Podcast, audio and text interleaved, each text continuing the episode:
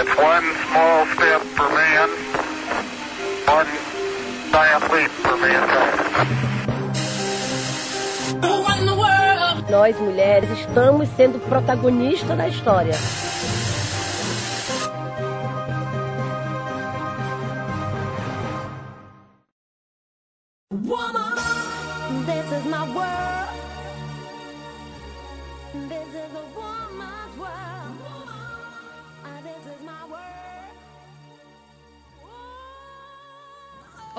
Sejam bem-vindas. Nós somos o X-Science. Eu sou Tainá. Yohara. Mary. Hoje nós vamos falar sobre maternidade e ciência. É um tema que é, já não é muito fácil de falar, independente do, da área de trabalho, é, por ter, por causar mudanças biológicas, fisiológicas, psicológicas, emocionais, financeiras e sociais. Então, abrange um- uma ampla gama de modificações na vida das mulheres. E hoje, para falar sobre esse tema, nós estamos também muito felizes, né, de receber a nossa primeira convidada aqui no nosso podcast, que é Maiara Menezes. Seja bem-vinda, Maiara. Obrigada, Tainá. Valeu, meninas, pelo convite. É, para mim está sendo uma experiência muito bacana de estar aqui. É, E vamos lá, bater esse papo. Então, quem é você, Mayara? Então, meu nome é Mayara Menezes, eu sou formada em Ecologia pela Universidade Federal do Rio Grande do Norte e estou na pós-graduação, né, também da Ecologia, é, desde o ano de 2017, 16, aliás. Então, minha graduação eu comecei em 2010 e no ano que vem, 2020, farei 10 anos de universidade. Muita coisa. E ao longo desses 10 anos é, foram muitas experiências bacanas que eu vivi e uma delas foi a maternidade, que é o tema que a gente vai discutir aqui hoje. Então, tenho muito chão aí para falar. Além da área acadêmica, você também se dedica a uma ONG, né? Sim, no ano passado, quando eu terminei o mestrado, é, a gente fica naquela sem saber muito o que fazer. E, na real, eu já tinha um sonho, há muito tempo atrás, de fazer parte da ONG Oceânica, que é uma ONG que atualmente tem 17 anos. Desenvolve trabalhos socioambientais, né, projetos é, avaliando tanto a- avaliando e é, promovendo o desenvolvimento sustentável das comunidades litorâneas e buscando também a conservação da biodiversidade marinha. Então, eu sempre tive vontade de fazer parte da Oceânica, e aí, nesse momento em que eu terminei o mestrado, eu entrei na Oceânica, a princípio desenvolvendo algumas atividades específicas e, enfim, é, eventos e tal. E logo após me tornei uma voluntária, e nesse ano a gente fez uma reunião de colegiado e, enfim, acabou que no, na organização da, de parte da equipe da diretoria eu fui indicada para a presidência e ah, o colegiado aceitou. Então, atualmente eu sou a presidente da Oceânica. Uma super mulher, né, gente? E é isso, assim, a gente estou super feliz de estar na Oceânica. Está sendo um desafio muito grande dar conta do doutorado e da presidência, mas tem uma equipe enorme, muito bacana, assim. São pessoas que diariamente estão lá fazendo a coisa acontecer, tanto na ONG quanto no doutorado, né? A gente tem orientadores e é, alunos de graduação e pós-graduação dentro do laboratório, dentro do departamento de oceanografia. Então, não estar sozinho é parte fundamental para que as coisas continuem acontecendo e se desenvolvam, né? Isso é muito importante, é um dos pontos a ser falados aqui, é a colaborações. Com certeza, a gente vai falar sobre isso. Sim. E assim, pra gente conversar um pouco, né, de maternidade, ciência, a gente postou lá no nosso Instagram é, uns stories, umas, fizemos uma postagem sobre isso, pedindo para que vocês, nossos seguidores, perguntassem, né, é, falassem as dúvidas de vocês sobre esse tema. Então a gente trouxe aqui algumas perguntas que vocês fizeram. E se você aí não participou, mas quer participar, fique ligado no nosso Instagram, que a gente sempre vai estar abrindo aí algumas enquetes. Então, uma das primeiras perguntas, assim, na verdade, ela que é, ela queria, de uma mulher, ela queria uma luz mais sobre os direitos que as mulheres têm é, na, na hora da maternidade, em relação, por exemplo, se for bolsista, prazos e prorrogação de prazos. Como é que fica isso? Porque a gente sabe que na ciência é, os prazos são importantíssimos, a gente sabe que são muito apertados e às vezes a gente não é mãe, né, não tem essa responsabilidade enorme e a gente não consegue lidar com isso. E quando você é mãe? Uhum. É, dentro da universidade, né, na UFRN especificamente, não vou saber dizer em outras instituições, mas existe um programa é, de suporte a pessoas que estão em qualquer situação é, que necessite de um afastamento da instituição. E aí, nesses casos, você entra com um pedido, né, para que haja um acompanhamento em casa, né? Então, assim, ao, no final da minha gestação, até o momento em que eu tive os meus filhos, eu pedia esse, eu entrava com um pedido para esse, para esse suporte, né? Que agora eu não vou me lembrar o nome, mas a gente pode fornecer essa informação posteriormente. É, e aí eu consegui acompanhar as disciplinas, eu não precisei trancar o curso, eu nunca tranquei curso. Eu só me matriculava em menos disciplinas, né, duas ou três, e eu fazia, essa, acompanhava a disciplina em casa. Então, todas as atividades eu fazia do mesmo jeito que as pessoas que estavam pagando a disciplina presencialmente, mas eu fazia isso sempre pelo portal do CIGA. E isso tem um período também específico, né? Aí vai depender do médico. Pessoas que sofrem acidentes, por exemplo, e, e ficam, né, sem poder sair de casa, sem, sem poder se locomover, entram com esse mesmo pedido. E aí o, o tempo determinado vai depender do laudo médico, que vai definir quanto tempo você vai poder estar nessa condição. É, mas assim, todo o suporte, pelo menos dentro da UFRN, ele existe, né? Agora é preciso avaliar como é que está isso num panorama mais geral, a nível de Brasil. Eu não sei se outras instituições, tanto federais quanto particulares, estão avançadas nesse sentido, né? Porque é muito comum a gente ver pessoas que engravidam ou que estejam, mulheres que engravidam e que estejam em outras situações que acabam largando o curso é, porque acham que não tem nenhum suporte nem legal ou enfim, né, para para poder dar continuidade. Porque assim, você tem dois filhos. Isso. Né? E você engravidou durante a graduação ou já estava no, no mestrado? Inclusive, eu, eu não me apresentei direito, tá? Além de ser além de ser doutoranda, né, e de ser estar na presidência da Oceânica, é, eu sou mãe de dois filhos, o Enzo, de 7 anos, e a Alice, de 4. É, e quando eu engravidei do Enzo, eu tinha um ano de graduação. Então, assim, a maior parte da minha graduação eu passei com um bebê recém-nascido, né, pequenininho.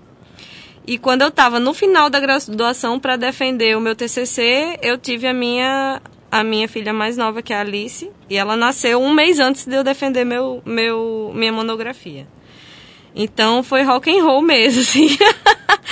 Mas desculpa, não lembro a sua pergunta. Não, era só para Sim, pra eu introduzir. Do, do processo, né, do FRN, que abarca também a graduação. É, pô, eu Sim. acho que o foco deles é na graduação, graduação. porque é o acompanhamento domiciliar. Uhum, Tanto exato. pessoas que têm filhos ou pessoas que sofreram um acidente, elas têm essa opção de continuar pagando disciplinas em casa. Exato. Então você faz prova em casa, você recebe o conteúdo, é como se você estivesse na sala de E aula. na pós, tem algo semelhante? Na pós, eu acho que, como fica uma coisa mais em aberto, Uhum. é mais uma conversa de professor com o aluno. Isso. Porque tem aquelas disciplinas naquele período, né? E depois Isso, a gente para não é uma disciplina ao longo do semestre, é uma Sim, disciplina condensada, uma, duas semanas. Eu acho que para o mestrado é um pouco delicado porque são só dois anos, né? Mas assim, existe a possibilidade, como aconteceu comigo. No meu primeiro ano de mestrado, que é quando geralmente a gente faz a disciplina de campo, né? Que a gente vai a campo e passa 10 dias longe de casa, e, geralmente em alguma estação ecológica ou, enfim, numa flona. É, no meu primeiro ano do mestrado, que foi quando eu deveria ter pago essa disciplina, eu não tinha possibilidade porque a Alice estava muito pequenininha. Ela tinha meses de vida ainda. Então, eu deixei para pagar essa disciplina onde eu precisava passar 10 dias fora no meu segundo ano de mestrado. É, então, assim, isso fica a cargo de ser definido entre orientando e orientador. Mas é uma questão bem delicada, porque como é uma coisa muito subjetiva, acaba que algumas pessoas têm sorte e outras não. Eu tive muita sorte, porque o meu orientador teve filho também no mesmo período que eu tive. Ah, então. E embora ele fosse um homem, ele compreendia completamente quando eu dizia para ele que eu não podia ir pro laboratório porque o bebê estava com febre. Então, assim, ele né, me deu todo o suporte, inclusive André Megali, muito obrigada por tudo. Se você estiver ouvindo. É, então, para mim foi super importante ter um orientador que me deu suporte em, em todo momento nesse sentido. E é legal, a gente tinha colocado aqui justamente como próxima segundo questão. ponto pra Sim. gente discutir. Então, assim, acho que fica claro que se a mulher não tiver um orientador na pós, né, que tem, dê um apoio, um orientador, orientadora que dê um apoio, assim, fica muito difícil, né? E na graduação também, porque assim, a depender do coordenador Ah, do, sim, do do curso ou dos professores da disciplina, tem alguns professores que lidam com isso muito, Facilmente. com muita tranquilidade. Por exemplo, eu paguei uma disciplina com a professora Eliane Marinho, no departamento de oceanografia, e eu podia levar a Alice todas as aulas comigo, porque era uma aula muito dinâmica e assim, para ela era ótimo que a Alice estivesse ali. Mas alguns outros professores já. A gente teve até há poucos anos atrás um caso de um professor Sim, que. É, que ele gerou um grande problema porque ele era contra a aluna trazer o filho para a sala de aula, né? E, e isso é uma coisa que gera tem muita polêmica. É- eu não sei se existe alguma regulamentação que proíba crianças de estar em sala de aula. É, mas a princípio, assim, existem crianças e crianças, né? E mães e mães. Então, é uma questão muito subjetiva. Vai depender de cada situação, mas é importante que a lei exista é, para que dê suporte para essas mães, porque ter um filho não impede de forma alguma de uma pessoa acompanhar uma aula, de estudar em casa, de, passe- de fazer uma prova. Tanto é que concurso público você tem uma requisição específica no edital para caso você precise sair para amamentar, você pode, sa- pode fazer essa solicitação. Você sai para amamentar, depois você volta para continuar o processo seletivo, do mesmo jeito como qualquer outro, outro é, Candidato, competidor, candidato. Mas deixa eu dizer uma coisa incrível, porque eu lembro quando eu tava na graduação, paguei uma disciplina. Eu não sei se você tava pagando a disciplina ou se você já tava na pós e tava eu, monitora. Ela era monitora. Era monitora. E eu lembro que você levou sua filha. E eu achei incrível. eu achei incrível mesmo, porque a professora não se importou. Eu, a gente nem, sabe, nem se importava também. E você tava ali ainda exercendo o seu papel como monitora, que é uma parte muito importante da nossa formação como cientista. Então eu achei incrível, achei assim. que é, dá coragem, assim, pra todo mundo, né? Tá, é, provavelmente foi com a Miriam, né, que eu fui monitora da disciplina tanto de populações quanto de estatística. E, nossa, era muito bacana, porque sempre que a gente ia corrigir as provas ou as atividades, eu tinha que levar a Alice comigo, porque eu não tinha com quem deixar. E acabava virando um momento de, de muito dinâmico, assim, muito bacana, porque a Alice estava sempre lá. E nos dias que eu não levava a Alice, todo mundo ficava, cadê a Alice? então ficou uma coisa que meio que rotina da gente já, dela estar ali com a gente enquanto a gente corrigia as provas. Era bem legal. Pra fazer parte da equipe também. Era, exatamente. Essa questão da orientação ela é muito importante de se falar, porque vários depoimentos que a gente começa a ver, é, ver como a mãe, a mulher em si, ela pode desistir ou não da carreira acadêmica, dependendo da forma como seja a aceitação do orientador. Porque se o orientador ele apoia, né, muitas mulheres que eu estava vendo depoimentos que hoje são professoras universitárias, elas falam assim, sem o apoio do meu orientador, eu não teria continuado. Porque você chega, você já está apreensiva, porque é um momento de muita mudança, seja na parte pessoal como na parte profissional. E se, na teoria, o seu chefe ele não concorda com sua gravidez, isso pesa muito psicologicamente para você continuar fazendo aquilo. Então, orientadores, por favor, tomem consciências e tentem apoiar. Sim, recente- Porque. Tudo bem. Porque é um momento imprescindível e é um apoio necessário para que as mulheres elas tenham filhos e elas continuem na carreira acadêmica. né?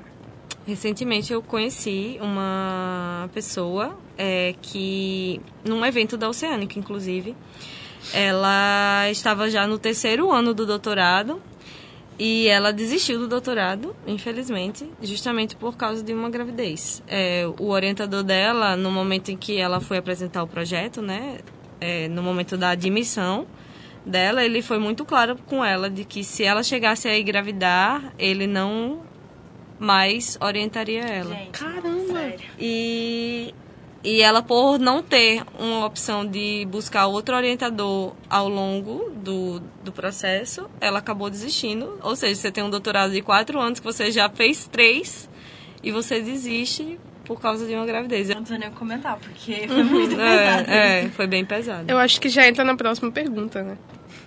É, como não se sentir culpada com tanta coisa pra fazer na área científica e ser mãe ao mesmo tempo? Foi também uma das perguntas do Instagram. Como lidar com isso? Então, a culpa, né? Eu não me sinto culpada em momento nenhum, embora meus filhos não tenham sido planejados, os dois foram, entre aspas, acidentais, né? eu não sinto culpa, porque eu acho que faz parte do processo da minha vida e da minha evolução psicológica, enfim.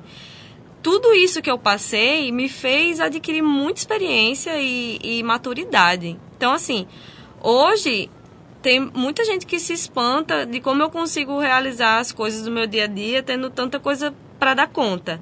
E eu digo que eu sou muito mais é, eficiente em termos de dar conta do meu tempo após a maternidade do que eu era antes. Né? Porque acaba que, como você tem tantas coisas para fazer, você preenche o seu tempo com todas as coisas que você tem que realizar ao longo do seu dia. Você não tem muito tempo ocioso, nem, né? Então, assim, você acaba tendo que ser realmente eficiente naquilo que você faz. E, ah, antes da gente entrar aqui para começar a conversa, eu tava comentando com as meninas que eu não sei nem usar o podcast. então, acaba que você passa a dar sua atenção às coisas que realmente são é, não é essencial, porque às vezes ouvir um podcast pode ser essencial para algumas pessoas, mas assim, daquilo que no seu universo é prioridade, né? Então, assim, não é que eu não assisto Netflix, eu assisto Netflix. Mas eu tenho que escolher a dedo o que, que eu vou assistir no Netflix, porque eu só tenho meia hora após as nove e meia da noite, que é quando os meus filhos dormiram, dormiram para assistir alguma coisa, porque é cinco da manhã no outro dia eu tenho que estar acordada. E assim, muita gente aqui vai dormir de madrugada, estudando, e acorda às 5 da manhã, como qualquer outra pessoa que não é mãe. Isso é uma realidade de muita gente. É uma coisa mesmo que todo mundo tem que aprender a lidar com o seu tempo, de como ele é. A diferença de quem é mãe é que o seu tempo não é só seu. Você tem que dar um tempo. tipo, Eu acordo às 5 da manhã, não é para fazer café da manhã para mim. É para fazer café da manhã para os meus filhos que têm escola, eu tenho que levar eles para a escola. Então assim, a demanda do tempo que você tem que ter para dar conta de um universo que não é só seu. Mas cada pessoa ela vai ter uma dinâmica diferente nesse sentido, né? Então assim, eu não tenho culpa em momento nenhum, pelo contrário, eu sou muito grata pela experiência que eu tive e a oportunidade de viver isso com eles, porque cada vez é mais fácil. Quanto, quanto mais velhos eles ficam, mais fácil se torna para mim. se tornando mais independentes. Isso, né? então assim, hoje eu imagino que no meu último ano de doutorado vai estar punk, vai estar difícil, porque enfim, é muita coisa que tem que dar conta, como é difícil para todas as pessoas que estão fazendo doutorado. Mas para mim vai ser um alívio, porque eles já vão estar com 10, 11 e 7 anos. E, nossa, vai ser muito tranquilo. Muito mais tranquilo do que foi a graduação, que eu tava com um bebê e uma criança de 3 anos, entendeu? Então, querendo assim, é, é uma experiência que você adquire, tipo aquela coisa que não mata, fortalece. então, hoje eu me sinto super fortalecida. E assim, mas teve algo que foi crucial pra você seguir em frente na carreira científica? Ou você pensou em algum momento em desistir, assim? Então, desistir, acho que não. Nunca passou pela minha cabeça. Foi muito difícil, sim. Algo crucial. Acho que o apoio da minha família, né? Eu acho que estar próximo dos meus pais, morar na mesma cidade que eles moram, é, nossa, fundamental para mim foi. E eu tive um apoio também de uma pessoa que ficava com a minha filha enquanto ela estava bebezinha, né? Porque ela ainda não estudava na escola, só o mais velho. Inclusive, no, na minha defesa do mestrado, eu fiz um, uma, um agradecimento assim, super especial para ela, porque eu considerei que sem ela não teria sido possível estar de 8 da manhã até 7 horas da noite, às vezes no laboratório, né? Então, é aquela coisa que eu comentei anteriormente. Você ter pessoas que lhe dão suporte, né? Seja família, seja amigo, seja um funcionário, né? Como uma babá, alguma coisa assim. ou mesmo a equipe do laboratório, seu orientador, é fundamental. Isso é crucial, com certeza, porque eu fico imaginando o desafio que é para uma cientista ser mãe em outro país longe da, longe da sua família, né? Que porque tem várias questões além das questões culturais e a falta de suporte, porque né, seu filho está doente, você não tem como deixar com a avó, você tem que ficar em casa com ele. Então, para mim é crucial estar é, sendo recebendo suporte o tempo todo integral da minha família e, e dos meus amigos, né? Isso para mim foi realmente crucial para mim me manter na carreira e até hoje é, sem dúvida. Eu tenho hoje, inclusive, atualmente meus filhos neste momento estão com a Nara, que é uma moça que eu, né, chamei para vir para minha casa, para que ela pudesse ficar com eles à tarde quando eles chegam da escola. Se não fosse Nara, eu não estaria aqui nesse momento, entendeu? Então assim, a gente precisa sempre contar com outras pessoas para que a gente consiga dar encaminhamento, porque realmente não tem condição da gente ficar trazendo as crianças o tempo todo para a universidade. Tem atividades que dá para compartilhar com eles, tem atividades que não dá. O laboratório não é lugar de criança, entendeu? Porque tem vidraria, enfim. Então a gente acaba que tem que contar mesmo com a ajuda de muita gente. Mayara, uma dúvida. É, a universidade ela oferece creche. Eu não sei se ela oferece para os alunos ou só para professores. Mas você em algum momento buscou informações, tentou vaga para as crianças ou não? Então, eu fui atrás dessa informação em algum momento e já faz muito tempo, mas eu não vou me recordar por que, que eu não fui contemplada. Assim, eu tentei me inserir no NEI, né, como eles como alunos da escola, mas na creche em si, eu acho que não, porque a creche é o quê? É uma bolsa, na verdade, né? A bolsa creche, se não me engano, salvo engano. Né? A, a universidade ela, ela dá uma ajuda de custo é, para as mães que têm filhos, né? E, bom, nesse momento eu não vou me lembrar qual é o valor dessa ajuda de custo, mas enfim, é um valor que a universidade fornece para as alunas da graduação, se não me engano, e essa, esse valor é repassado para uma creche, né? Para onde as mães podem encaminhar seus filhos. Eu nunca solicitei a bolsa creche, mas já tentei o NEI, já que o NEI é uma escola que está dentro da UFRN, né? E é uma escola de alta qualidade e que é ela é gratuita, né?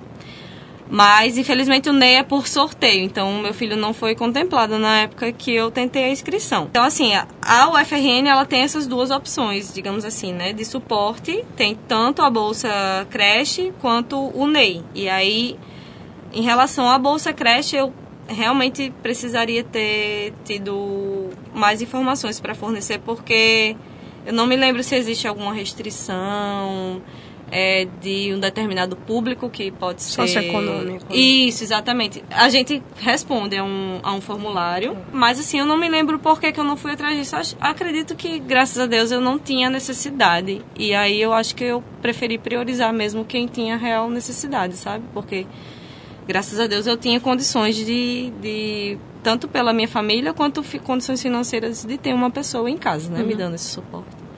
Então acho que foi por isso que eu não fui atrás da bolsa creche, mas essa é uma possibilidade para alunas da Universidade Federal do Rio Grande do Norte. Ah, legal.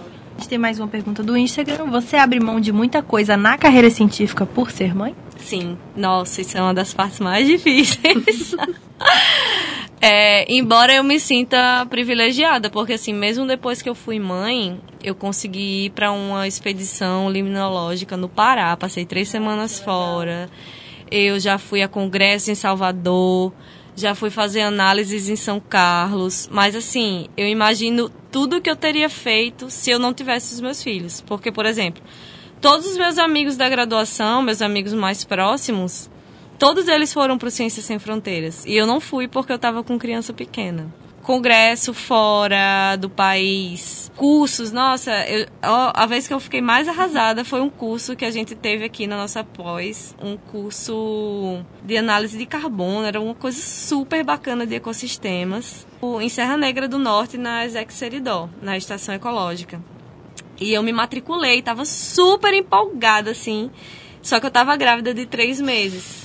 No momento, poucos dias antes da gente ir para o campo, o pessoal da coordenação do curso me informou que era um risco muito grande que eu fosse, porque lá em Serra Negra o atendimento médico ele é muito restrito, assim, é muito deficitário, né?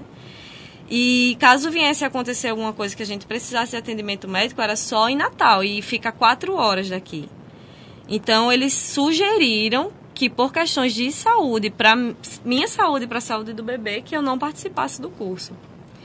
É, e para mim, nossa, foi muito doído, porque esse curso foi incrível. Todas as pessoas que participaram amaram, inclusive houve publicação após o curso.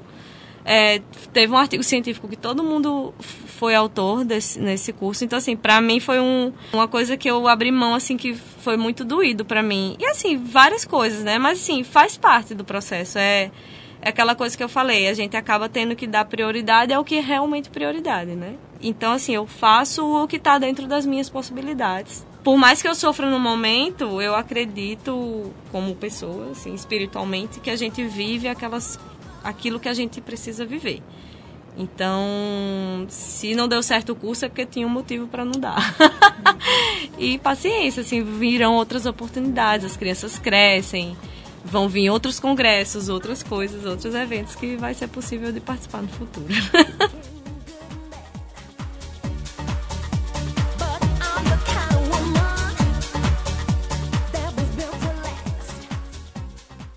É, então, falando assim mais de direitos e dificuldades na maternidade, é, a gente fez uma postagem sobre o número de mulheres que vão para fora, que é menor do que o de homens. Fazer é, cursos É, em outros países, internacionalização, né? isso, internacionalização. E uma das, das nossas seguidoras comentou que em um processo seletivo para outro país de doutorado perguntaram para ela se ela tinha filho e se ela pretendia construir uma família, que já é um absurdo em si só assim ele fazer essa pergunta, que é algo pessoal, né? Não... Mas é uma grande dificuldade. E aí, como é essa questão de tanto na na carreira acadêmica, né, nesse caso, uma seleção de doutorado, quanto também no mercado de trabalho, que a gente sabe que é do mesmo jeito. A gente até fez, comentou sobre isso no nosso primeiro episódio. Então, é nesse sentido é que eu acho que deveria existir uma lei né, que desse suporte para as pessoas que, e que essa lei fosse bem ampla, assim, né, em termos, já que as universidades elas estão todas ligadas no mundo inteiro, existem parcerias, porque não é o primeiro caso nem é o último em que uma entrevista para entrar numa bolsa de doutorado ou mestrado, o entrevistador faz esse tipo de pergunta. Esse tipo de pergunta ele pode ser muito constrangedor. Ele não deveria ser usado para fazer a escolha do, do candidato, uma vez que o fato de você ter filhos não quer dizer em nada na sua eficiência enquanto aluno para desenvolver um projeto de pós-graduação. E aí, nesse sentido, eu acho que isso é extremamente equívoco. É preciso que a gente passe, externalizar, acho que a nossa indignação com isso. No momento mesmo da entrevista, né? E, tipo, rebater. Por que, que você está me fazendo essa pergunta? E se eu tiver um filho? Qual é o problema disso, entendeu? Até porque é uma pergunta que é direcionada a um público específico, a mulheres. Exato. Sim. Não Você se chegam a homens não. e, ah, você pretende ter filho, né? Se fosse uma pergunta feita a todos os candidatos, até que ainda existia uma ressalva, mas não, é sempre pra mulher. Uhum. E assim, é, bom, a- o tipo de perguntas que são feitos nesse tipo de entrevista é definido por cada programa, acredito eu, né? A cada programa de pós-graduação. Mas de forma nenhuma eu acho que deveriam caber dentro desses, desses questionários perguntas sobre a vida pessoal. A não ser que ela tenha algum sentido de, de avaliar, por exemplo, a intenção da pessoa, ou então alguma índice psicológico que seja positivo em relação, por exemplo, à participação da pessoa em trabalhar em equipe, nesse sentido, mas não no sentido de, de que você vai ser incapaz de realizar determinada função, ou porque você tem filho, ou porque você tem alguma deficiência. Eu acho que isso é muito delicado.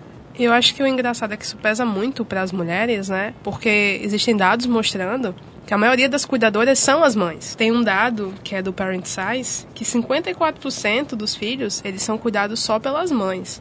E aí ambos os pais 34%. Então, essa questão ser direcionada à mãe tem uma questão do patriarcado em si, e no final das contas, acaba que ela que toma mais conta dos filhos, ela que tem que demandar mais energia. E isso, claro que prejudica na carreira, não tem como não prejudicar. Então, é uma questão muito complicada, né? Porque a gente sai de um sistema onde a mulher ela tem que ter o filho, ela ainda é, é prejudicada por ter e ela ainda tem que cuidar dele sozinha a maior parte do tempo. E isso interfere diretamente nos dados que a gente tem, seja dado de publicação, dado relacionado ao homem conseguir ter uma carreira melhor, né? Então, é importante a gente falar sobre essas coisas, porque se a mulher ela quer ou não ter filho, é uma escolha dela e do parceiro dela, e que se isso prejudica de alguma forma na no seu desempenho acadêmico, que isso também seja levado em consideração e que existam políticas públicas que favoreçam, né? Porque assim, querendo ou não, uma maior parte do tempo, principalmente ali no início, depois que você teve filho, a mãe ela tem uma demanda maior. Então, é, mostram também que ah, você diminui a quantidade de publicação até quatro anos depois. A mulher passa pelo puerpério. Então é um momento que você tem várias dificuldades. Tem a questão do esquecimento, né? Que algumas mulheres comentaram, que é bem ruim. E o sono também. Então, assim, se essas coisas elas são, elas acontecem mesmo, que a gente de alguma forma tente é, usar políticas, usar outras questões que consigam pesar junto com isso, que leve isso em consideração. Porque o certo seria o sistema se adequar à realidade da mulher e não a mulher se adequar à realidade do sistema, porque o sistema científico, ele acaba com a gente. Mesmo você não sendo mãe. sendo- Você vê os números de alunos de pós-graduação, né, que têm problemas psicológicos que desenvolvem durante a pós, por exemplo. Então, tudo isso é uma pressão enorme para publicar. A gente sabe, né? A gente ouve de, de orientadores que se passar muito tempo sem publicar, ó, sem tempo, irmão. Segue. Você é esquecido. Sim. E aí? E com o filho? E como fica? Sim. Inclusive, eu tô no- nesse processo agora de parir o terceiro filho, né? Que é a minha, a minha, o meu artigo científico do mestrado. E realmente, é, é- eu me sinto prejudicada nesse sentido, porque... Mas eu acho que isso é, uma, é um sentimento que qualquer aluno, independente de ter filho ou não, tem. Porque a gente tem muitas demandas, é, além da pós-graduação, né? Então, assim, é mesmo saber administrar o tempo para que as coisas continuem a acontecer na sua vida. Não deixar de fazer, né? Exato. Exatamente.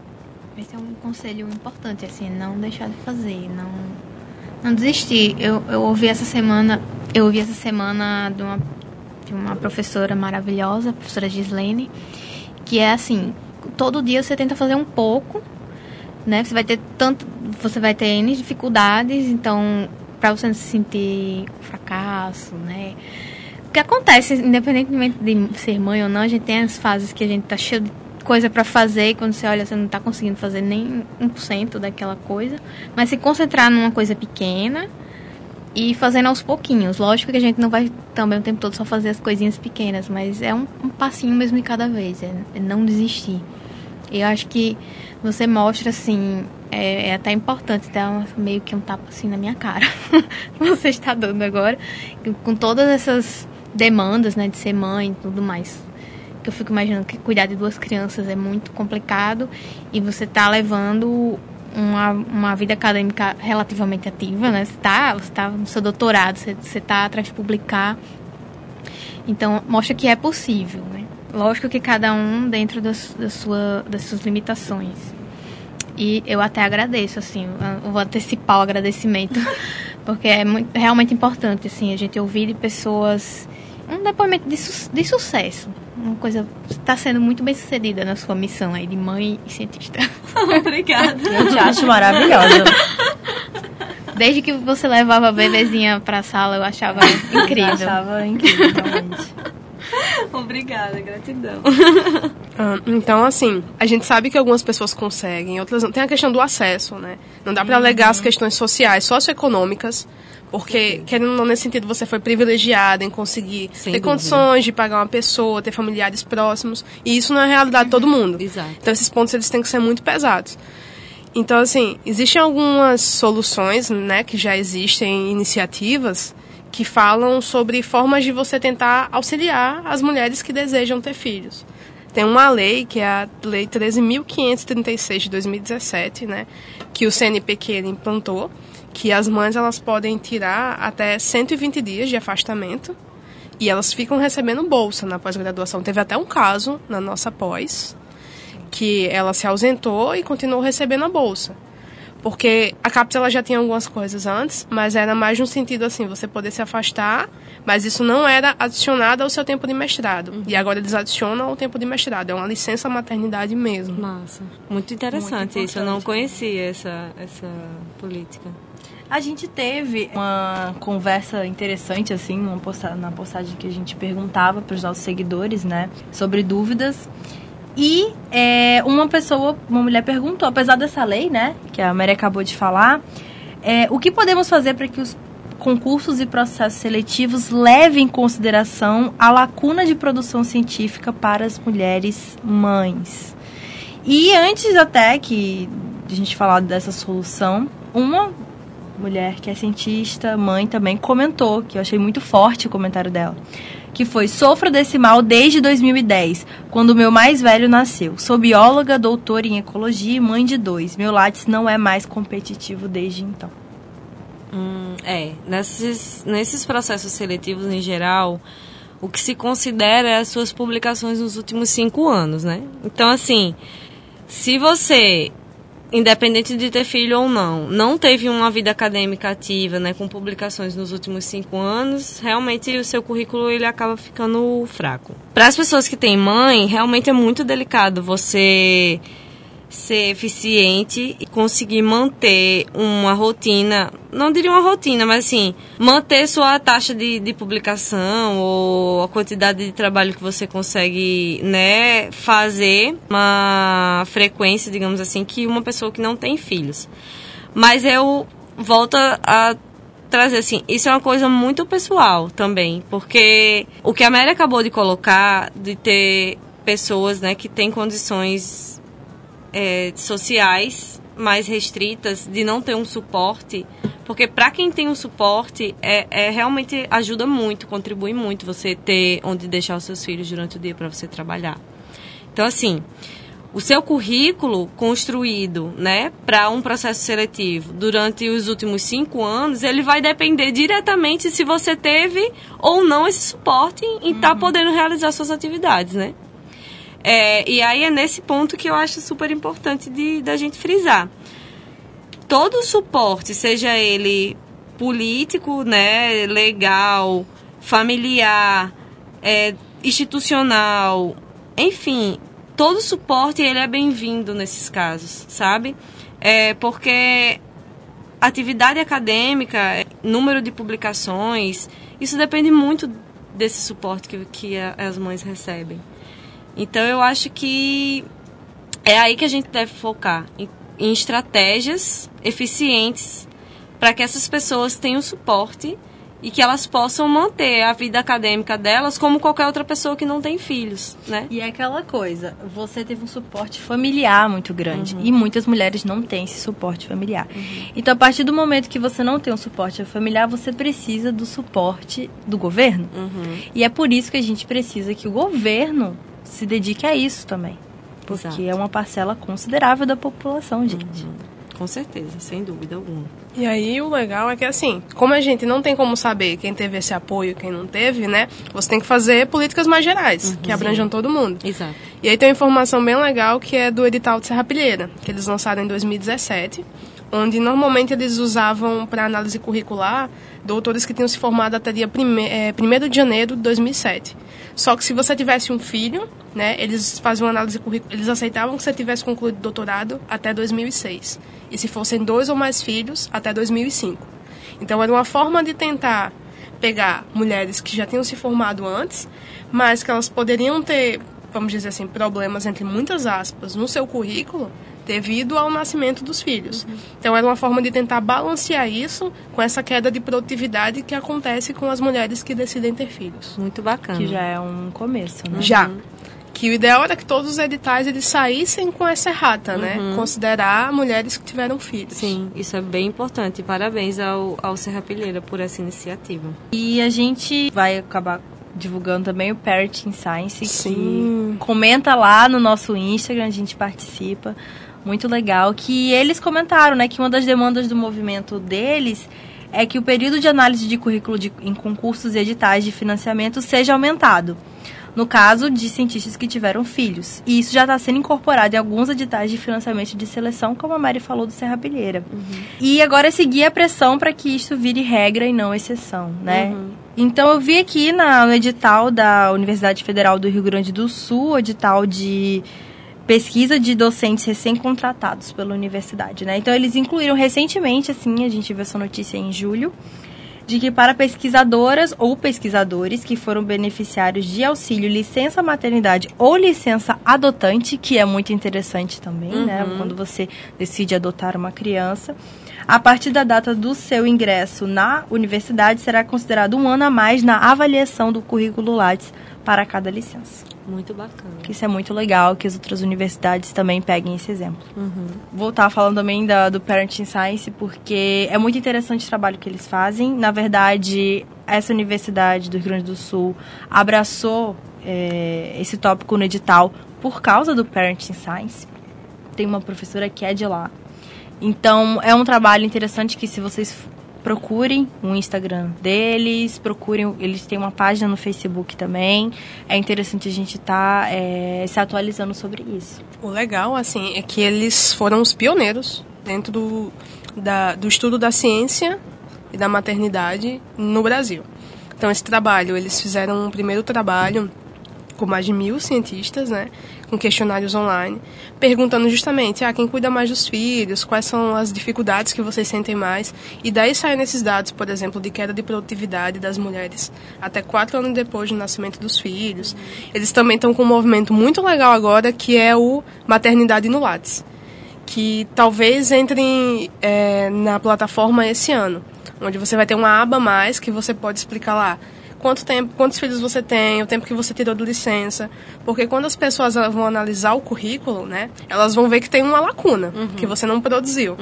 E aí é uma forma de você justificar dizendo, opa, não, nesse momento aqui essa pessoa, ela teve filho, ela estava no momento de licença. E o ideal é que é, os editais eles comecem a usar essa informação também para tentar diminuir esses vieses, né? Isso é super importante. como você falou, a questão dos congressos, né? Que os congressos, a mãe ela tem que deixar um filho com alguém e ela vai pro congresso. E Isso também é muito difícil. E o Parent Science, mais uma vez, ele também foi pioneiro, né? Eles, eles fizeram, ano passado, o primeiro simpósio brasileiro sobre maternidade na ciência. Esse ano teve o segundo ano. Todas as eh, palestras estão no YouTube né, gratuitamente. Eles ofereceram um espaço onde você pode deixar as crianças durante o congresso. Incrível. um sonho.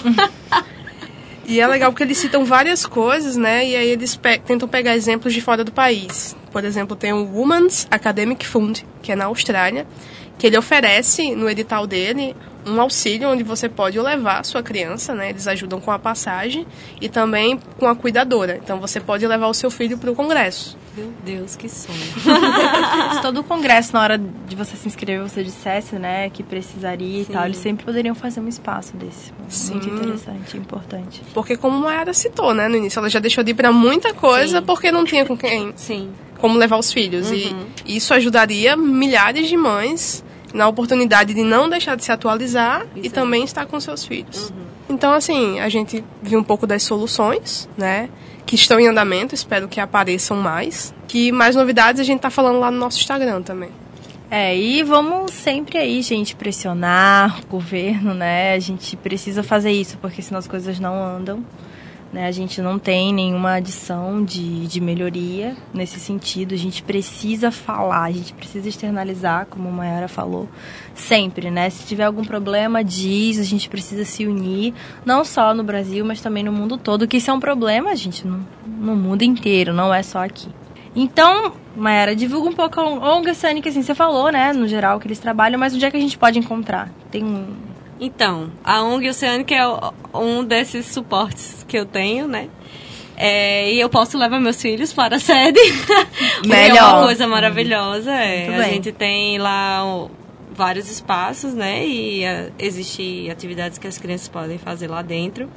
A nossa sede atualmente está em Ponta Negra. E lá na nossa sede a gente tem uma equipe de biólogos, ecólogos, mas também geógrafos, administradores, pessoal do, da, da parte administrativa, a gente tem contador, a gente tem a galera do direito. Então é uma ONG que tem é, uma atuação bem diversa, né? A gente é super interdisciplinar. E a gente recebe muitos alunos da universidade que precisam fazer estágio. A gente, a gente, tá, a gente tem, inclusive, um, uma campanha que é a Oceânica de Portas Abertas. Nas terças-feiras, às duas e meia da tarde, em geral, a gente recebe qualquer pessoa que tem interesse tanto de conhecer a Oceânica quanto de se tornar um voluntário, se apresentar e tal. O que, que a gente desenvolve lá, né? A gente desenvolve projetos socioambientais, como eu falei no início. Em geral, a gente recebe, concorre a editais né? Seja, por exemplo, a gente atualmente tem um projeto que a gente concorreu para um edital da Petrobras e a gente tem o, o projeto de Pirangi, que já está na sua fase 3.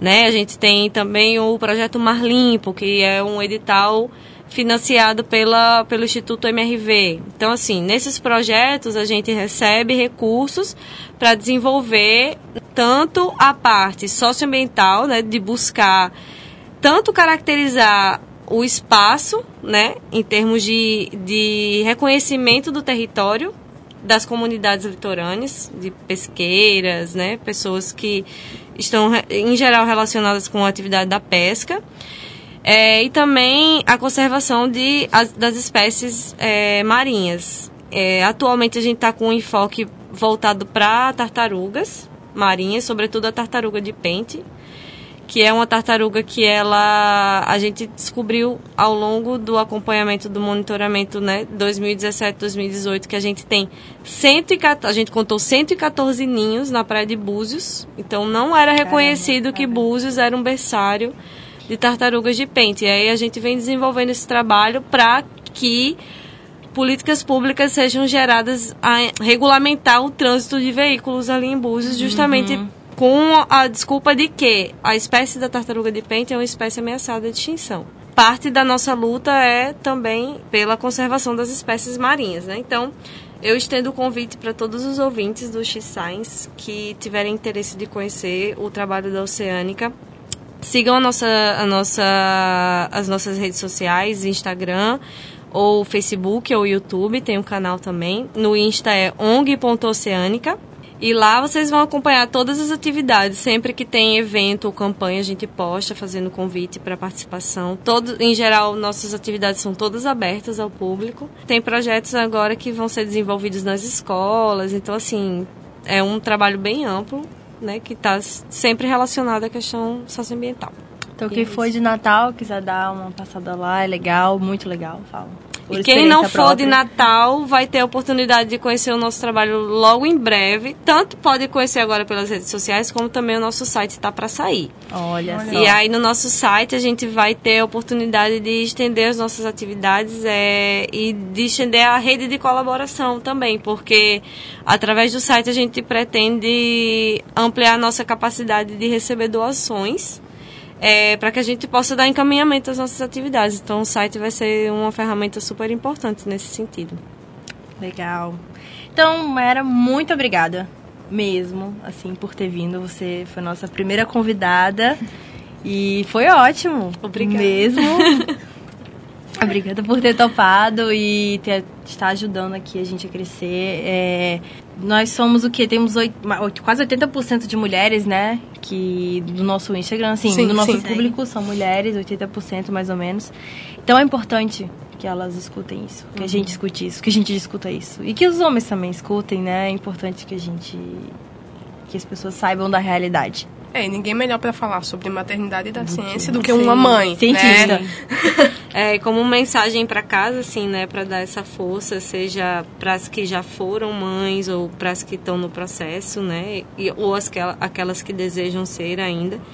É, assim, a maternidade ela não é algo que impeça de forma alguma a vida acadêmica, né? É preciso que as pessoas tenham esse reconhecimento. É difícil, sim, como é difícil qualquer vida acadêmica de qualquer pessoa, né? É um pouco mais trabalhosa justamente por essas questões das responsabilidades que a gente tem enquanto mãe. mas é preciso que haja organização, é, digamos assim, preparo psicológico para isso. Eu acho que são três coisas que são fundamentais, né? Assim, que a pessoa esteja preparada psicologicamente para reconhecer essa realidade e tentar buscar a melhor forma possível de lidar com isso estabelecer uma rede de colaboração com os familiares, com a equipe que está atuando com você dentro do seu laboratório, dentro do seu departamento. E organização do seu tempo, sabe? Eu acho que isso é fundamental e faz parte da, da preparação, né? É, uma vez que você reconhece que você vai ter que organizar o seu tempo, tudo é capaz de ser feito, assim, da melhor forma possível. Claro que não tem como a gente abarcar tudo que a gente quer fazer, mas é, é super possível, sabe? Não, não precisa ninguém desistir de mestrado ou doutorado, porque. Porque a culpa não é da maternidade, é da Exato. falta de suporte. Isso. Em várias camadas. Exatamente. Então, é se agarrar à consciência de que é possível e buscar esse suporte de todas as vias que, que forem possíveis de serem acessadas. Acho que é isso. Agradecemos também, né, ao estúdio Sim. E ao pessoal do Decom. Mais uma vez, obrigada. E, gente, segue. Se você não segue a gente no Instagram, não sei porquê, não segue, siga, arroba xscience.podcast. E se você não tiver Instagram, que muita gente não tem, você pode conversar com a gente pelo e-mail xscience.podcast.gmail.com e mandar, não sei, dicas, melhorias. A gente estamos super abertas a conversar com todo mundo. Se quiser só conversar também, É. fica à vontade, tá, gente? Participar de alguma maneira. E eu queria reforçar porque agradecer muito ao Parent Science, porque assim, o que eles fazem dentro do, do Brasil é impressionante, porque é um tema que todo mundo sabe que é importante, mas que ninguém nunca teve a coragem de vir e tipo, pelo menos fazer um trabalho para entender como é isso dentro do país. E eles estão fazendo por todas nós. Isso, e é inovador, eles estão fazendo um simpósio, eles estão discutindo, colocando isso em pauta, tanto nacionalmente como internacionalmente. Então, muito obrigado pelo pioneirismo e pelo que vocês estão fazendo do- em relação a esse tema. É nada melhor do que dados para a gente discutir qualquer coisa nesse país, principalmente no contexto que estamos agora, né? Hum, Com certeza. Rindo de nervoso. É, eu queria só agradecer mais uma vez pelo convite. Eu me senti super privilegiada e foi uma experiência super bacana. Gratidão, meninas. quiser voltar, né? Fica à É, vontade. também alguma vontade. Vamos ter muito episódio ainda. É, gente, também pedi para vocês ouvirem nossos episódios no Spotify. Também tem no Deezer e no SoundCloud. E a gente também está disponibilizando os episódios no, no nosso blog. O link tá na bio do, do nosso Instagram também. É, e se não. Qualquer coisa a gente manda por e-mail, não tem problema. em breve no YouTube. Quem sabe? Nossa. Spoiler. Dando spoiler já, hein? Então, gente, obrigada a quem tá escutando nossos episódios. Divulguem entre amigos, família, por favor. Isso ajuda muito a divulgação de vocês. Vocês não sabem como. E o X-Science é um projeto pensado para todos. Nós somos mulheres que falam sobre ser mulher e é, ser cientista, mas é para todo mundo escutar. Homens, por favor, escutem também. É, né? Também vamos divulgar aí. Então, gente, muito obrigada. É isso. É isso. Tchau. Até. Tchau.